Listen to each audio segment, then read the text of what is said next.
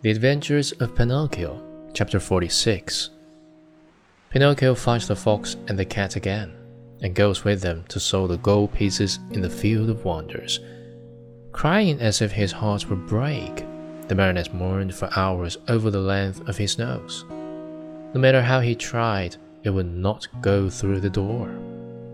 The fairy showed no pity toward him, as she was trying to teach him a good lesson so that he will stop telling lies.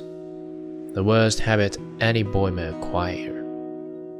But when she saw him, pale with fright and with his eyes half out of his head from terror, she began to feel sorry for him and clapped her hands together. A thousand woodpeckers flew in through the window and settled themselves on Pinocchio's nose.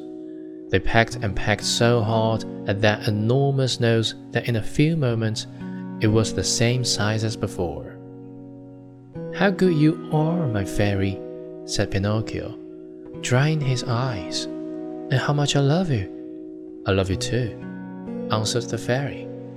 And if you wish to stay with me, you may be my little brother, and I be your good little sister. I should like to stay, but what about my poor father? I have thought of everything. Your father has been sent for, and before night he will be here. Really? cries Pinocchio joyfully. Then, my good fairy, if you are willing, I should like to go to meet him. I cannot wait to kiss that dear old man who has suffered so much for my sake. Surely, go ahead, but be careful not to lose your way. Take the wood path and you'll surely meet him. Pinocchio set out and as soon as he found himself in the wood, he ran like a hare. When he reached the giant oak tree, he stopped, for he thought he heard a rustle in the brush.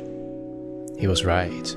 There stood the fox and the cat, the two traveling companions with whom he had eaten at the Inn of the Red Lobster.